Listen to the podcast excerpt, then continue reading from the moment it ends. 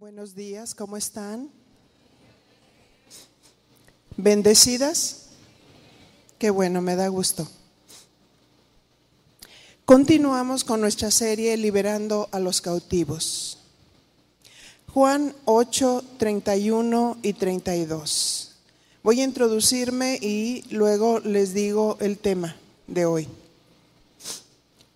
Juan 8, 31 y 32. Señor, te damos muchas gracias por tu presencia en este lugar, en nuestras vidas. Pedimos sabiduría, guía de tu espíritu. Ayúdanos, mi Señor. Abre nuestros corazones a tu espíritu y a tu palabra. Y cumple tus propósitos en cada una de nosotras en el nombre de Jesús. Amén. Juan 8:31 dice, dijo entonces Jesús a los discípulos que habían creído en él, si vosotros permaneciereis en mi palabra, seréis verdaderamente mis discípulos.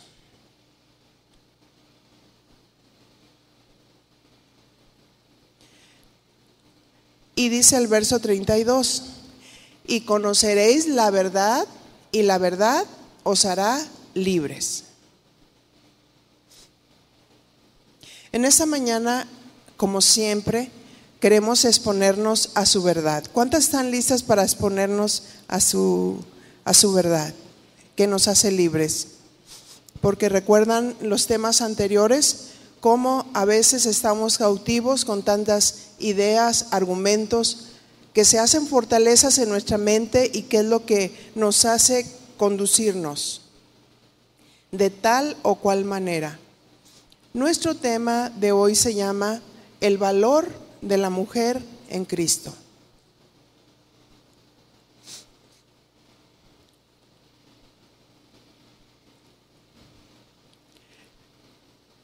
El valor de la mujer no está en lo que los demás opinen de ella lo que opina tu esposo, tus hijos, tus amigos o vecinos, sino de lo que Dios piensa de ti y de lo que Él hizo por ti. Pero nos vamos a encontrar con personas y vamos a escuchar lo que siempre están opinando, que precisamente es de lo que nos tenemos que cuidar.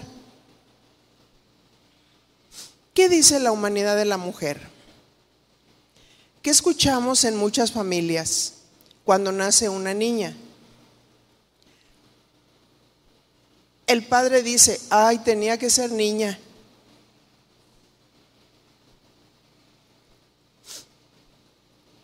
Una mujer choca su auto y aún otras mujeres opinan de las mismas mujeres, ay, tenía que ser mujer. Hay varones que también chocan, ¿verdad que sí? En una empresa pagan menos sueldos a las mujeres por ser mujeres y las mejores oportunidades la dan a los varones. ¿Por qué razón se ha levantado el feminismo? ¿Qué habrá en la mente de aquellas mujeres que han sido abusadas o violadas aún por sus esposos? Eso no significa que se están justificando los actos violentos de parte de las feministas, rompiendo vidrios, encendiendo fuego para hacerse notar y lograr ser escuchadas como diciendo, estoy aquí, soy importante. Hay niños entre los dos años y medio y tres que no se saben expresar. Patalean y se tiran al piso porque quieren obtener algo de sus padres, pero no saben cómo expresarlo y lo hacen de una manera negativa. Así, las mujeres feministas golpean a los policías, prenden fuego, gritan en contra de los hombres y lo hacen de una manera tratando de tener la atención y encontrar respuestas. Ahí tienen a Paquita la del barrio, ¿verdad? Que jala muchísimas mujeres. Los auditorios se llenan cuando ella canta y se llena el corazón con tanto resentimiento y amargura hablando mal de los hombres. ¿Pero por qué razón? Porque se sienten devaluadas, que no tienen verdaderamente importancia. En el caso de ella, lo más seguro es que la decepcionaron profundamente. Y eso hace que muchas mujeres se amarguen, se resientan y constantemente estén en contra de los varones hablando. No porque, no porque están devaluadas, deben de contestar de la misma manera.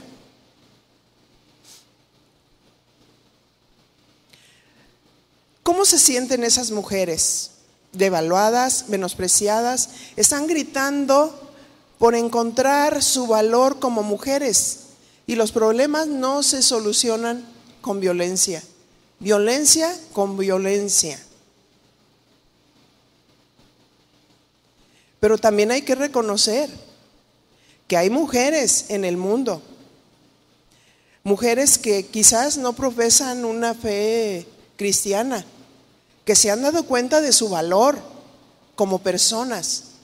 Hay mujeres profesionistas que han superado el menosprecio y se han preparado. Y ahora encuentras ginecólogas ejerciendo, enfermeras, especialistas en diferentes ramas, personas seguras de sí mismas, casadas, cuidando a sus hijos y haciendo un trabajo en equipo. Ignoro su vida espiritual. Pero ¿cuántas de nosotros hemos estado en un hospital? ¿Verdad? A mí, cuando me operaron, todas las personas que estaban participando allí en la sala de operaciones eran mujeres. La doctora, la anestesista y las ayudantes. Todas eran mujeres. Y yo me sentí más segura con una mujer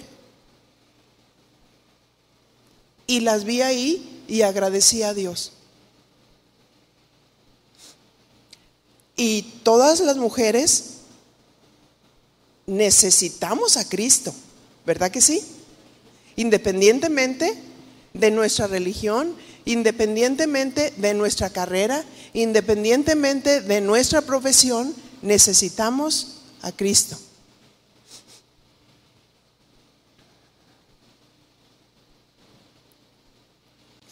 Pero si eso han podido lograr esas mujeres que quizás no tienen a Dios como mujeres profesionistas, ¿cuánto más nosotras que somos de Dios? Dile a tu compañera, yo soy de Dios.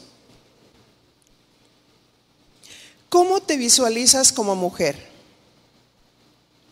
¿Tú crees que eres valiosa? ¿O esta situación también la experimentan las mujeres la experimentaron las mujeres en los tiempos bíblicos? Jesús hace todo un recorrido para encontrarse con una mujer y era samaritana. Voy a mencionar algunos versículos, pero después voy a retomar el pasaje. Juan 4:25. Le dijo la mujer, sé que ha de venir el Mesías, llamado el Cristo.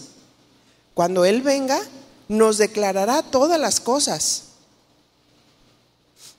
Jesús le dijo, yo soy el que habla contigo. En esto vinieron sus discípulos y se maravillaron de que hablaba con una mujer. Sin embargo, ninguno dijo, ¿qué preguntas o qué hablas con ella? ¿Qué concepto tenían los discípulos de la mujer? Pues el verso dice que se maravillaron de que Jesús hablara con una mujer.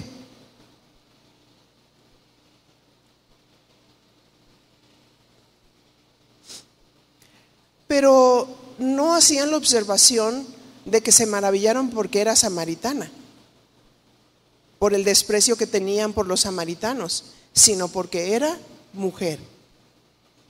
Y solamente quédense con ese pensamiento porque luego lo vamos a retomar. La mujer, hablando humana y religiosamente, tenía pocas oportunidades.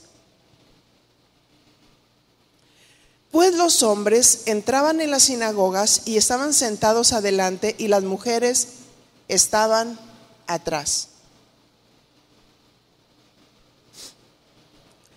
Y no me digas ahora actualmente, ¿verdad?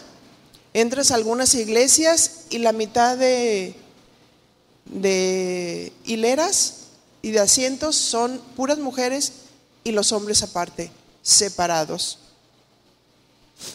Primera de Corintios 14, 34.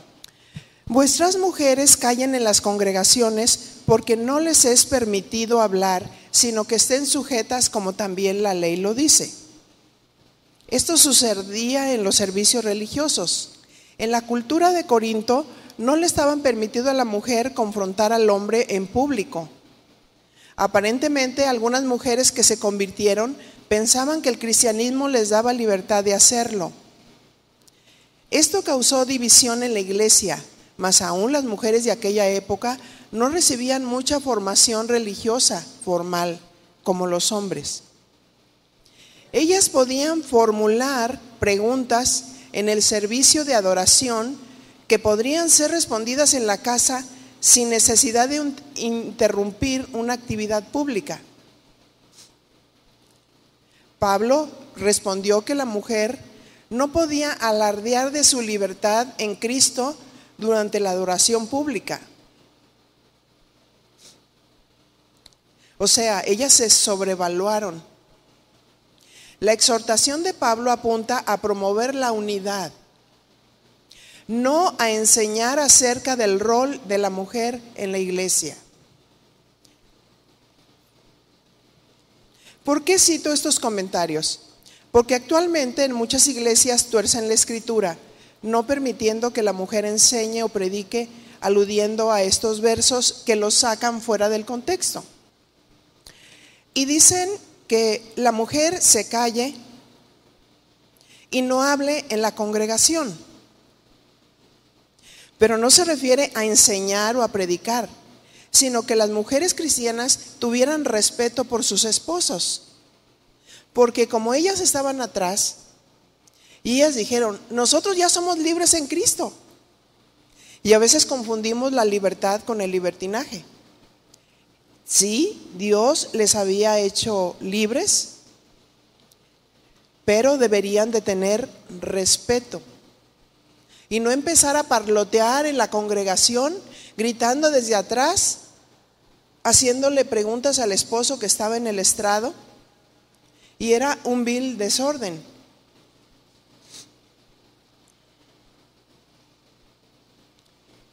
Así es que si tenían una pregunta, la hicieran en sus casas a sus esposos. Y vemos claramente cómo las mujeres también se sobrevaloraron.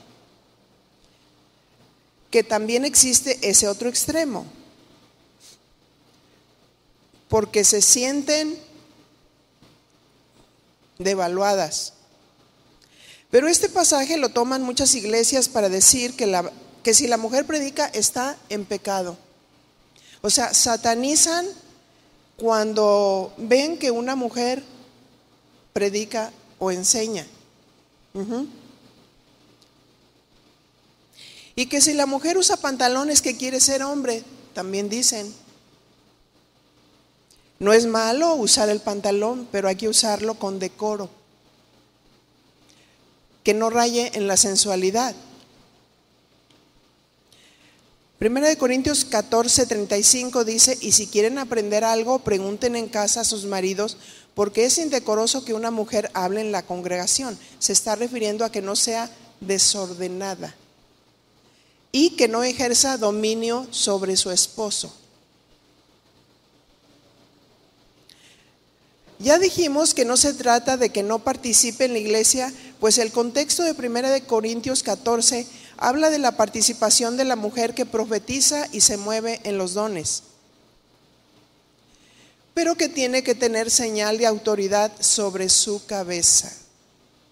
Una mujer que verdaderamente ha entendido su valor en Dios es una mujer sujeta. No tiene problema con la sujeción porque tiene un entendimiento claro de que ella es importante, es valiosa y también Dios le ha dado un lugar, pero no puede usurpar otro lugar para sentirse valiosa. Tiene que tener señal de autoridad sobre su cabeza.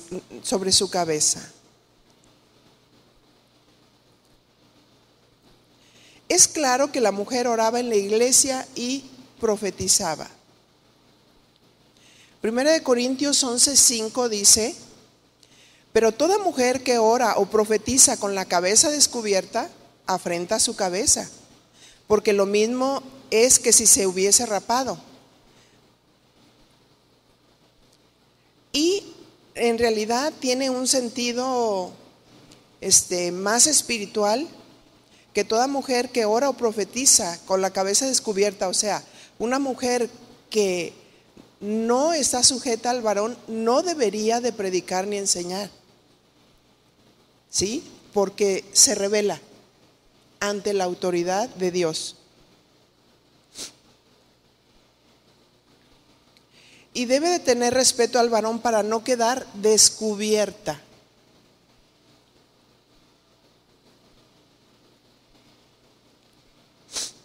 Encontramos otra escritura Mateo 14, 21. Y dice, y los que comieron fueron como cinco mil hombres, sin contar las mujeres y los niños. O sea, no son importantes, ¿no? No vamos a contar ni a las mujeres ni a los niños.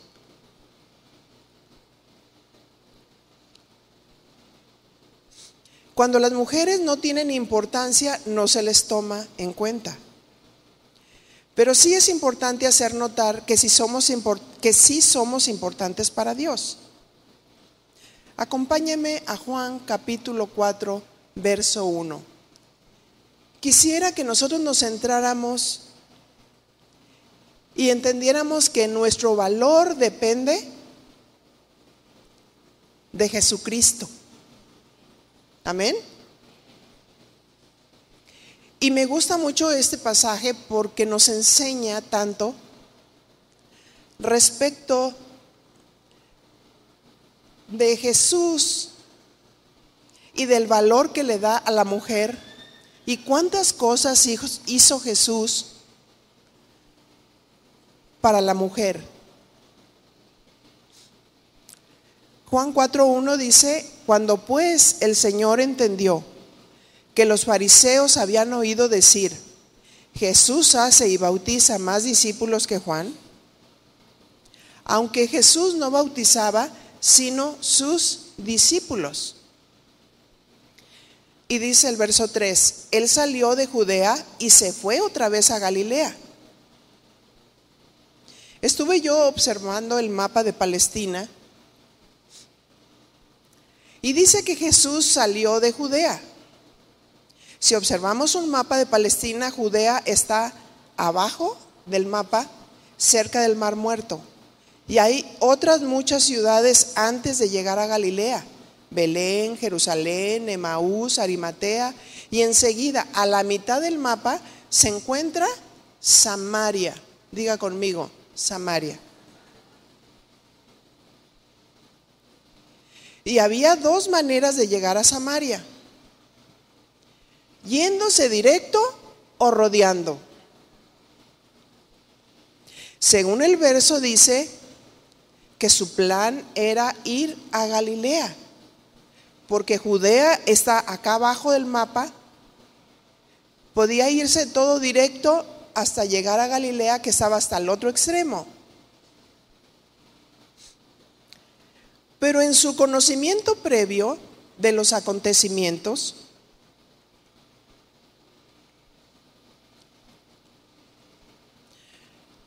Él conoce todas las cosas, ¿verdad?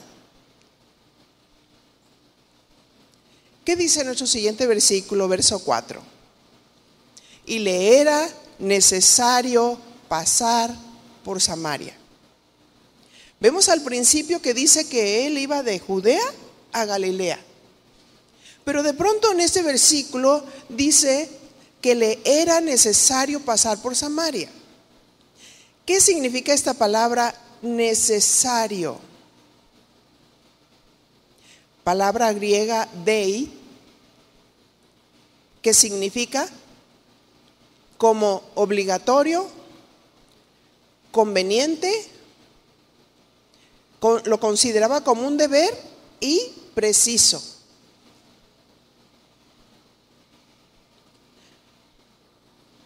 ¿Por qué le era preciso, conveniente, obligatorio pasar por Samaria? Jesús ya tenía un plan en su mente. Verso 5. Vino pues a una ciudad de Samaria llamada Sicar. ¿A dónde llegó? A Samaria. Y vino exactamente a esa ciudad llamada Sicar, junto a la heredad que Jacob dio a su hijo José.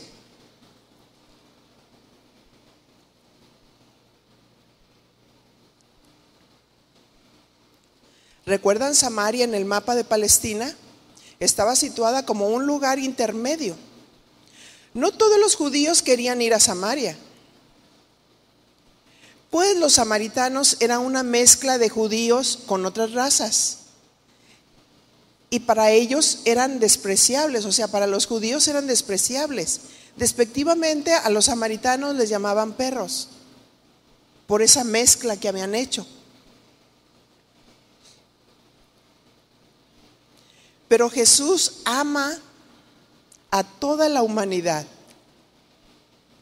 Y Él vino a romper la barrera de la raza. ¿Cuántos le dan gracias a Dios? Sí, Él vino a, romper la barrera de la, de la raza. Gálatas 3, 28. Y dice así, ya no hay judío ni griego no hay esclavo ni libre, y no hay varón ni mujer. Porque todos vosotros sois uno en Cristo Jesús. No hay judío ni griego. Vino a romper la barrera de la raza.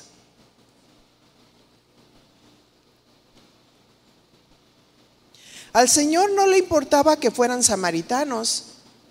Jesús llegó para salvar a una persona clave porque sabía que sería su embajadora en aquel lugar. Jesús no es como los hombres. Los hombres han hecho sus propias doctrinas respecto de ciertas cosas.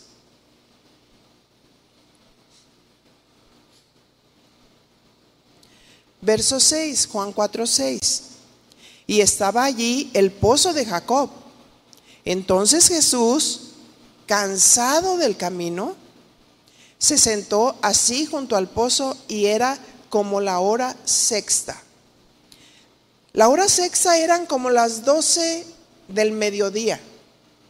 Imagínense ellos caminando, haciendo todo el recorrido. Era un tiempo de mucho calor.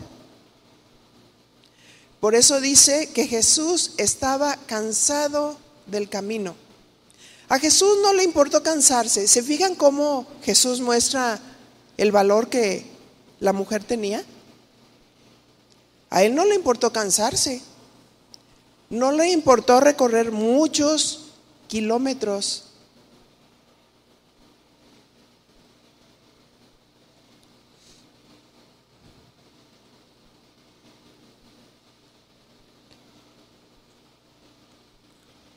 Aquí nos muestra la humanidad de Jesús. Él se cansó, todo Dios, pero todo hombre.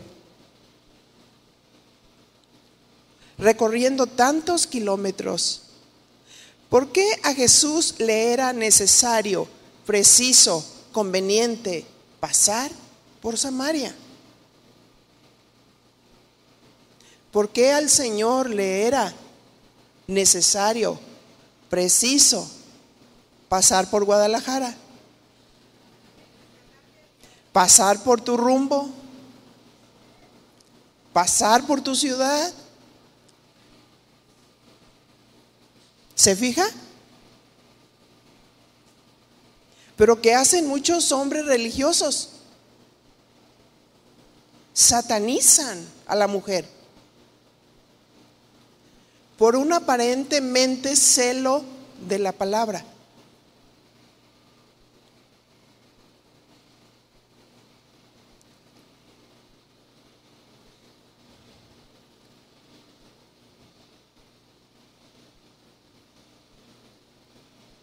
Juan 4:7 dice, vino una mujer de Samaria a sacar agua. Y Jesús le dijo, dame de beber. Jesús no tenía problema de relacionarse con la mujer.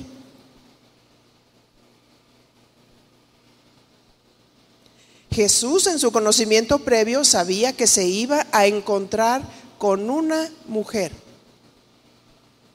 Una mujer que era despreciada, no solo por ser samaritana, sino por ser mujer.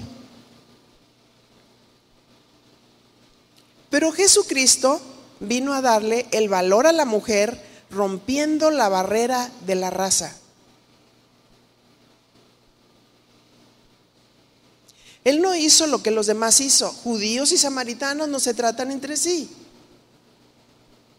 Pero el Señor estaba interesado en que el Evangelio se extendiera.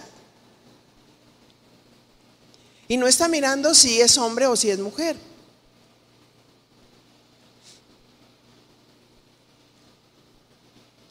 Pero el hombre dice, no, no, la mujer no sirve. ¿Cómo va a predicar si es mujer? Pero Jesús dijo a la mujer, me es útil para el ministerio. En una ocasión, de casualidad, yo entré al YouTube donde están todas mis prédicas y vi que cuando yo estaba predicando, aquí estaba una cabeza con una medusa igualita a mi cara, porque precisamente esos que están en contra de la mujer hicieron eso. Y me dijo mi esposo, ¿qué andas viendo eso? Le dije, no, pues es que entré porque quiero escucharme y veo qué errores puedo cometer para... Pero los bendigo y los perdono en el nombre de Jesús. ¿Verdad? Porque sé que mi Cristo no es así. ¿Verdad que no?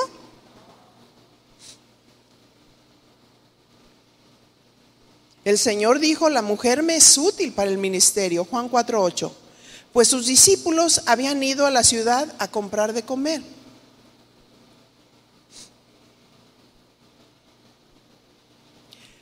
La mujer samaritana, verso 9, le dijo, ¿cómo tú siendo judío me pides a mí de beber que soy mujer samaritana? Porque judíos y samaritanos no se tratan entre sí. O sea, como diciéndole, yo estoy enterada que nos desprecian.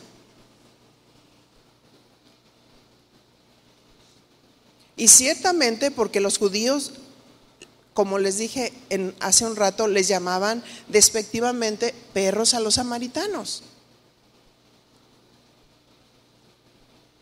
Los samaritanos,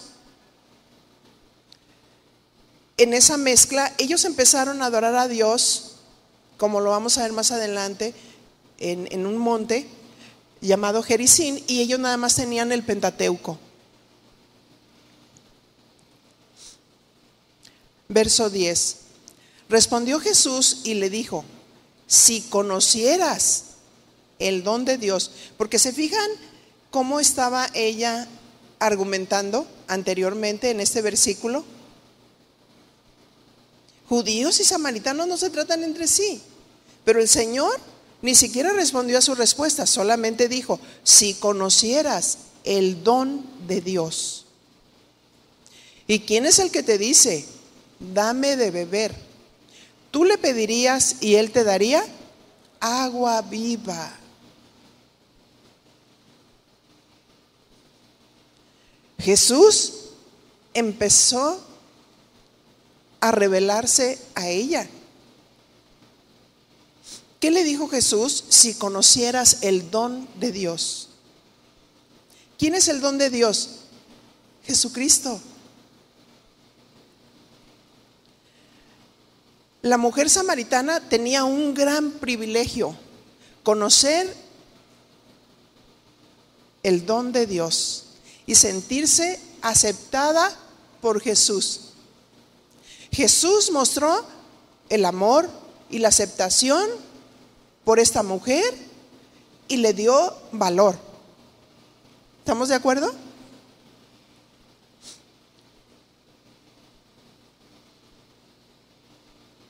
Verso 11. La mujer le dijo, Señor, no tienes con qué sacarla, ella con su mente humana. Y el pozo es hondo. ¿De dónde pues tienes el agua viva? Jesús sabía lo que quería lograr con ella, aún usando las cosas naturales como el agua, para que ella reconociera su necesidad. Hay que ser pacientes en el evangelismo, ¿verdad? Mientras hablamos a otros, mostrándoles el plan de Dios, el propósito de Dios. Y el verso 12 dice, ¿acaso eres tú mayor que nuestro padre Jacob, que nos dio este pozo, del cual bebieron él y sus hijos y sus ganados? Jesús no responde a su pregunta, pero dice, verso 13, respondió Jesús y le dijo, Cualquiera que bebiere de esta agua, porque el Señor iba al punto, ¿verdad?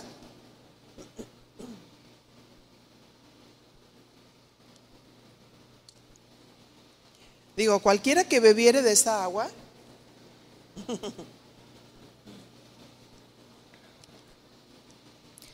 volverá a tener sed, ¿ve? Por eso yo cada rato tomo varios tragos, porque le tomo y está haciendo tanto calor que quiero seguir tomando agua. Jesús va directo al corazón. ¿Cuánto amor para la mujer? El Señor Jesús no quería solo que se sintiera bien. Dios no quiere solo que nos sintamos bien, que te sientas valiosa,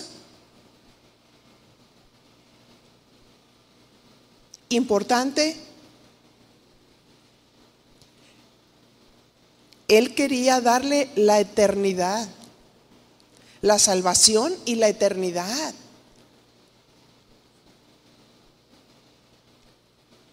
Verso 14. Mas el que bebiere del agua que yo le daré, no tendrá sed jamás. Ahí ya está haciendo una diferencia entre el agua natural y el agua espiritual. Pero ella ponía mucha atención, pero todavía no entendía. Y dice, el que beba de esa agua que yo le daré no tendrá sed jamás, sino que el agua que yo le daré será en él una fuente de agua que salte para vida eterna. ¿De qué tipo de agua hablaba Jesús? Juan 7, 37 y 38.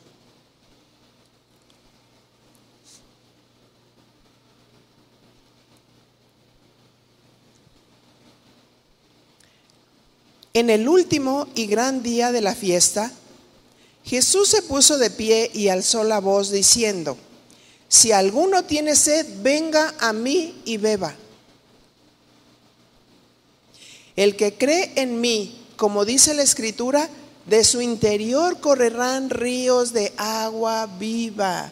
El que crea en mí. Él les estaba diciendo. ¿A qué se refería? Juan 7:39. Esto dijo del espíritu que habían de recibir los que creyesen en él. A eso se estaba refiriendo cuando le está hablando a la samaritana. pues aún no había venido el Espíritu Santo porque Jesús no había sido aún glorificado. El agua que Jesús se refería era el Espíritu Santo. Los griegos decían que la mujer no tenía alma y la tomaban como un objeto. Pero Jesús la dignificó con aquella gloria que le dio a la mujer, haciéndola ayuda idónea. Génesis 2.18. Y dijo Jehová Dios, no es bueno que el hombre esté solo, le haré ayuda idónea para él. Génesis 1:27, y creó Dios al hombre a su imagen, a imagen de Dios lo creó, varón y hembra los creó. Hombre y mujer hechos a la imagen de Dios. Dios dignificó la relación.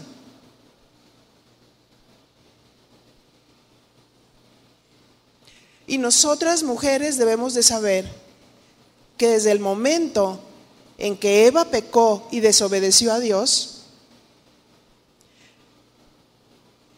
vino precisamente las maldiciones que el Señor dio tanto al hombre, a la mujer, a la naturaleza por causa del pecado.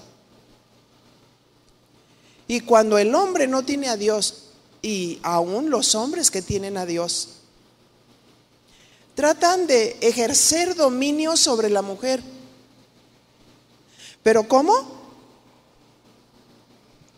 Haciéndola menos. Pienso yo que el hombre que es espiritual es un hombre balanceado, equilibrado, que sabe darle el lugar y el valor a la mujer sin sentirse menos, que sabe dirigir a su esposa de tal manera que ella se someta a Dios se someta a la autoridad voluntariamente y en amor.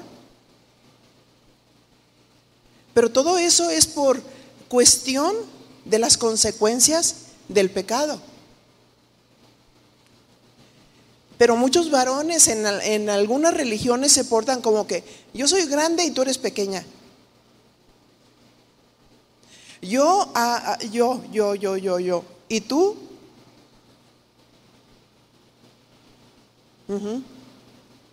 O sea, eso no es lo que Cristo enseñó. Cristo dignificó a la mujer. Cristo recorrió muchos kilómetros para encontrarse con una mujer. Y cuando muchos decían, tú no vales, el Señor dijo, tú vales. Y cuando muchos decían, tú no puedes, el Señor dijo, te quiero como evangelista. Amén.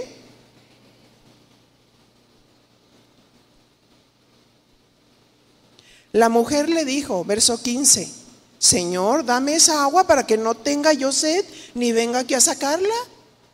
Ella todavía con su mente humana y muy convenenciera, ¿verdad? No, Señor, pues dame de esa agua. Mira, si ya no voy a tener sed, yo ya no voy a tener que cargar el cántaro en la cabeza o ya tengo una cadera chueca de tanto cargarlo.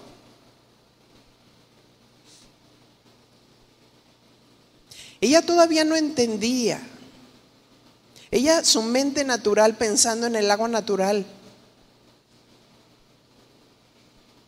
Y como Jesús vio que no entendía, ahora dijo, pues vamos directo al grano o al asunto. ¿Dónde está el problema? En el, está en el corazón del hombre. Y Jesús le dijo, ve, llama a tu marido y ven acá.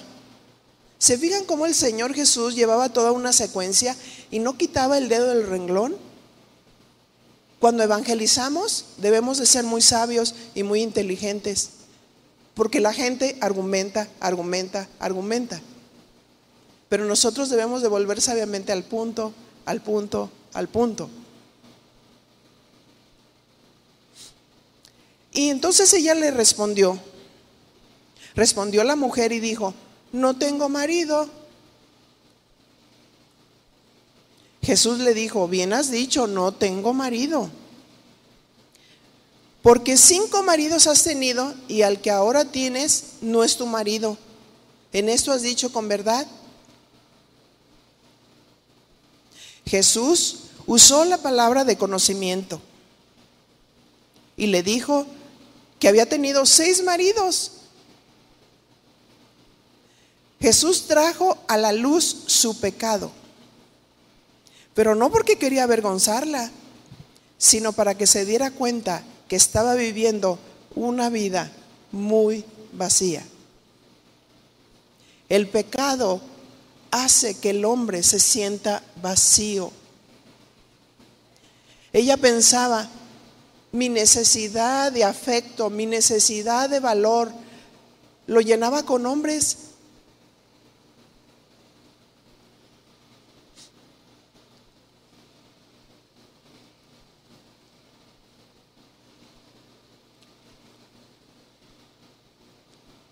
Ella se sentía devaluada y usada por muchos hombres y Jesús la quería rescatar. Pero ¿qué hacemos nosotros eh, como cristianos? Yo le decía, ¿cuántas veces entraron por esa puerta y se sentaron arriba personas que venían con tatuajes, con accesorios en la nariz, en, en las orejas, con su cabello que les tapaban los ojos? ¿Y qué hicieron algunas personas que decían que eran cristianas? Los satanizaron. Volteaban y los miraban de arriba abajo. ¿Ustedes creen que el Señor Jesús es así?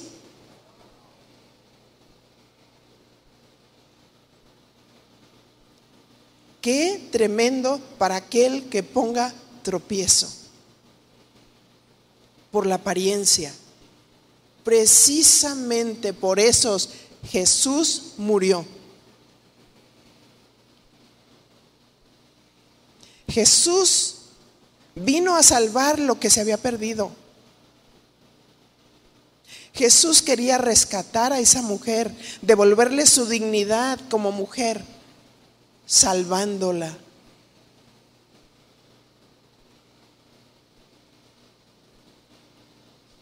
Juan 4:19 dice, y le dijo la mujer, Señor, me parece que eres profeta.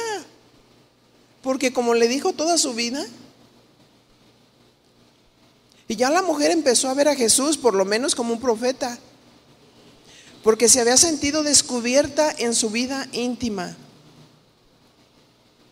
Y de pronto ella cambia el tema, como muchos a los cuales les predicamos.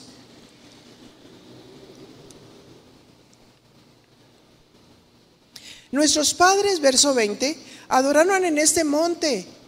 Y vosotros decís que en Jerusalén es el lugar donde se debe de adorar. Entonces, inmediatamente ella cambia de tema y hace alusión a su religión, ¿se fijan? Nosotros adoramos en el monte Jericín, pero ustedes dicen que en Jerusalén es el lugar donde se debe de adorar. ¿Recuerdan? Muchos adoraban viendo a Jerusalén.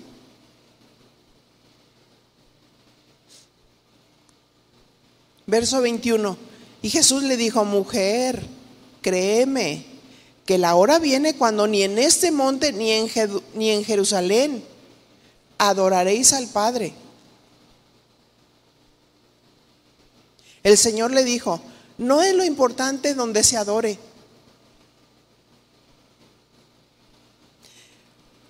Ustedes adoran lo que no saben, nosotros adoramos lo que sabemos, porque la salvación viene de los judíos. Estaba escrito dónde iban a ser Jesús, en Belén de Judea. La salvación viene de los judíos. Y el Señor le aclara más, Juan 4:23, mas la hora viene y ahora es cuando los verdaderos adoradores adorarán al Padre en espíritu y en verdad. Los verdaderos adoradores. Eso significa que hay falsos adoradores. Los verdaderos adoradores son los que le adoran en espíritu. ¿Cuántos tienen el Espíritu Santo? Muy débil. ¿Cuántos tienen el Espíritu Santo? Ajá. Esos son los que le adoran en espíritu y en verdad, conforme a su palabra. Porque también el Padre, tales adoradores, busca que le adoren. Estos quiero. Estos que están sellados con el Espíritu Santo. Estos que son genuinos. Estos que derraman el corazón. Estos que han dejado atrás el pecado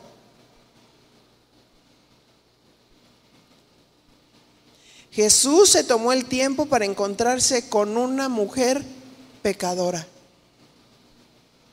y revelarle la verdad respecto de su condición y de su salvación.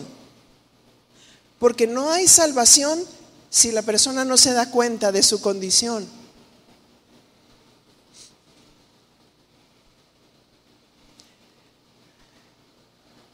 y prometiéndole que su adoración sería en espíritu y verdad. Pues cuando Jesús murió, fuimos sellados con el Espíritu Santo de la promesa. Efesios 4:30.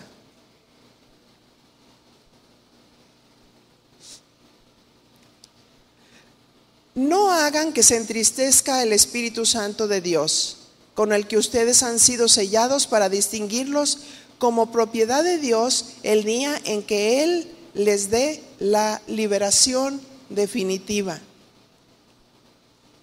Hemos sido sellados para distinguirnos como propiedad de Dios. ¿Cuántos somos propiedad de Dios? Amén. Y dice Juan 4:24, Dios es espíritu y los que le adoran en espíritu y en verdad, es necesario que le adoren. Entonces estaba reflexionando la mujer, ay, entonces no es importante el lugar. Es que nosotros decimos que en el monte Jericín se debe de adorar. Ustedes en Jerusalén, ay, ya estoy entendiendo.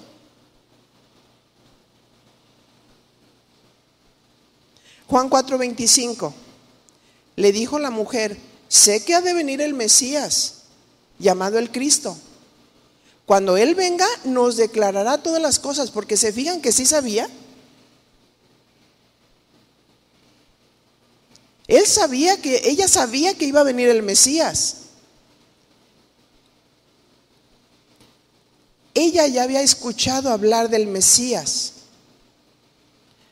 Verso 26, y Jesús le dijo, yo soy el que habla contigo. Híjole, qué privilegio, ¿verdad? Yo soy el que habla contigo. Qué tremendo que Jesús se revela a la mujer. Porque su propósito era salvarla y darle dignidad como hija. Esto iba a quedar escrito en la historia. Y hoy se está recordando. Porque ¿cuál era nuestra condición? Primera de Corintios 1:26. Pues mirad, hermanos, vuestra vocación, que no sois muchos sabios, según la carne, ni muchos poderosos, ni muchos nobles ¿Qué rasgos podíamos encontrar en la mujer samaritana? ¿Inteligencia? ¿Sabiduría? ¿Nobleza? ¿De la mejor familia? No. Una mujer pecadora. Verso 27, sino que lo necio del mundo escogió Dios para avergonzar a los sabios. Y lo débil del mundo escogió Dios para avergonzar a lo fuerte. No, es que la mujer es muy débil. Lo débil del mundo escogió Dios para avergonzar a lo fuerte. Verso 28. Y lo vil del mundo y lo menospreciado escogió Dios y lo que no es para deshacer lo que es.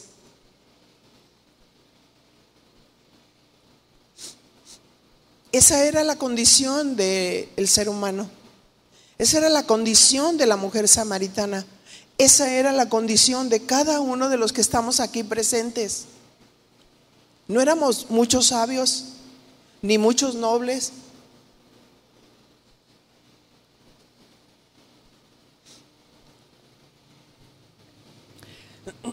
Juan 4:27.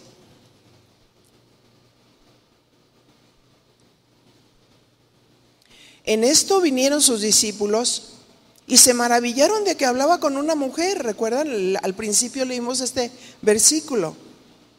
Sin embargo, ninguno dijo, ¿qué preguntas o qué hablas con ella? ¿Sí? Ellos fueron discretos.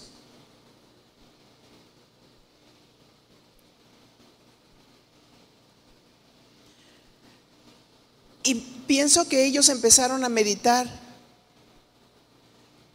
¿Cómo? ¿También las mujeres?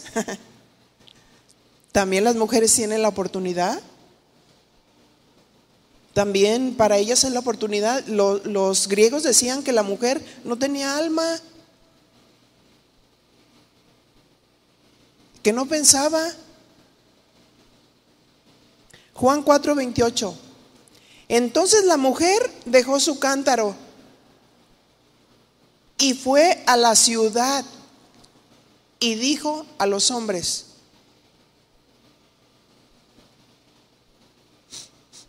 se ve que había tenido un encuentro con el Mesías. ¿Qué hiciste tú cuando recibiste al Señor?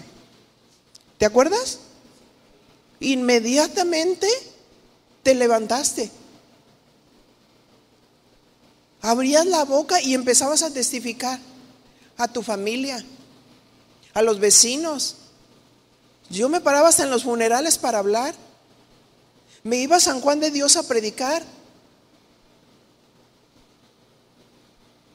Porque el Señor te llena de su espíritu. El Señor te salva. Y cuando Él te salva, te sientes amada. Te sientes segura. Te sientes valiosa y te sientes que eres una embajadora de Dios. Amén.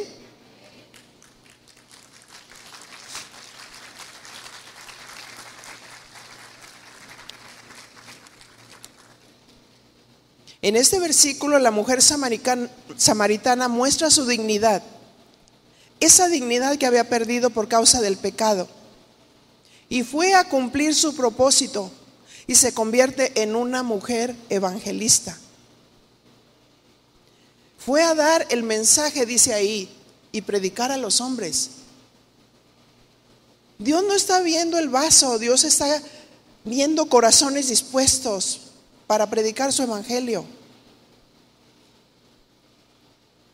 Juan 4:29 dice, venid y ved a un hombre que me ha dicho todo cuanto he hecho. ¿No será este el Cristo? Entonces salieron de la ciudad y vinieron a él. Ella predica y ellos vinieron a Jesús. Eso es de lo que se trata.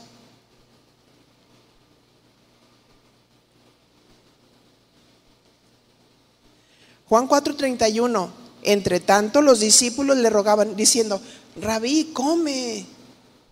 Pero el Señor Jesús tenía su mira en las cosas de arriba.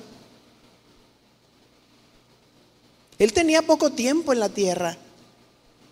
Él tenía su mira en las cosas de arriba. Verso 32, y él les dijo, yo tengo una comida que comer que vosotros no sabéis. Entonces los discípulos decían unos a otros, ¿le habrá traído alguien de comer?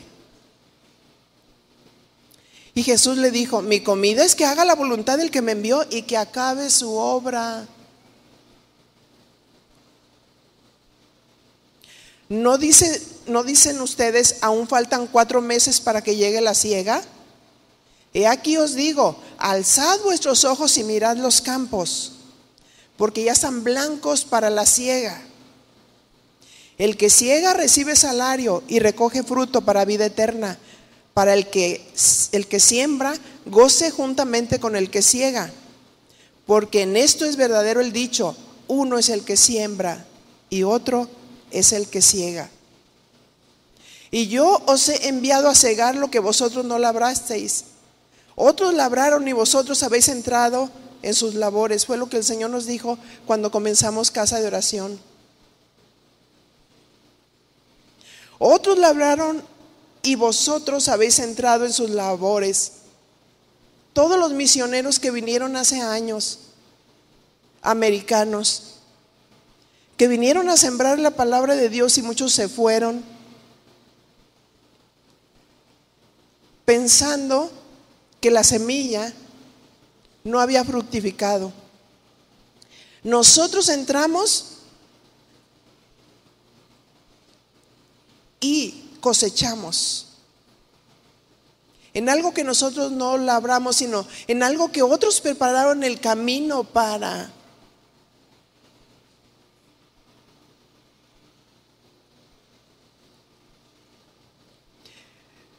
El verso 39 dice, y muchos de los samaritanos de aquella ciudad creyeron en él por la palabra de la mujer, que daba testimonio diciendo, me dijo todo lo que he hecho. Entonces vinieron los samaritanos a él y le rogaron que se quedase con ellos y se quedó allí dos días. Y creyeron muchos más por la palabra de él y decían a la mujer, ya no creemos solamente por tu dicho, porque nosotros mismos hemos oído y sabemos que verdaderamente este es el Salvador del mundo, el Cristo, ¿verdad? Jesús como Dios y Salvador vino a dar sentido y propósito para la mujer. ¿O no lo creen? Caminando grande trayectoria, tomando tiempo para hablar con ella, limpiándola por la palabra y le dio la esperanza de la salvación y la vida eterna, y guiándola a su propósito de ser un instrumento para salvación de otros. Y yo te animo, mujer, que tomes tu valor en Cristo en esta mañana. Muchas veces somos de Dios y no sabemos cómo impedir que te estén echando la tierra encima constantemente. Y cuando lo puedes escuchar de parte de tus familiares o de parte de tus hijos, cuando te dicen, y tú eres una mamá tonta, porque escuchan al papá, y tú esto, yo te animo como aquel burrito chapitos, que querían matarlo porque ya era viejo. Era un burrito que tenía unos ojos grandes y luminosos, pero estaba triste porque escuchaba que sus amos decían que como ya era viejo, había que deshacerse de él. Y le dijo a los trabajadores, caben una, una fosa profunda y entiérrenlo. Y entonces los trabajadores no querían ver los ojos impresionantes de Chapito cuando los miraba. Y empezaron a cavar. Y empezaban, para que no los, verle los ojos, echaban la tierra. Y ellos dijeron, pues ya quedó sepultado. Y cuando voltearon se dieron cuenta que Chapitos estaba arriba del montón. Porque cada vez que le echaban la tierra se sacudía. Sacúdete cada vez que te echan la tierra encima. Amén. Todos los argumentos, acuérdense, las armas de nuestra milicia no son carnales, sino poderosas en Dios para la destrucción de fortalezas. Esas ideas, esos argumentos que llegan a ser una fortaleza en nuestra mente. Cree lo que Dios dice de ti. Cree que tú eres una mujer valiosa porque Dios te dio dignidad con su sangre preciosa. Te hizo hija adoptiva. Te lavó de tus pecados. Y no recibas nada que no venga de Dios. Amén. Vamos a darle un aplauso al Señor. Es hermoso.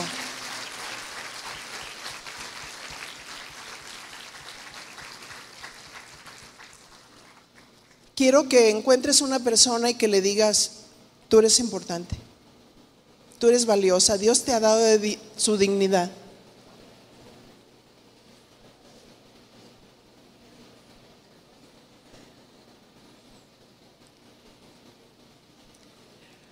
Señor, en esta mañana agradecemos tu bondad.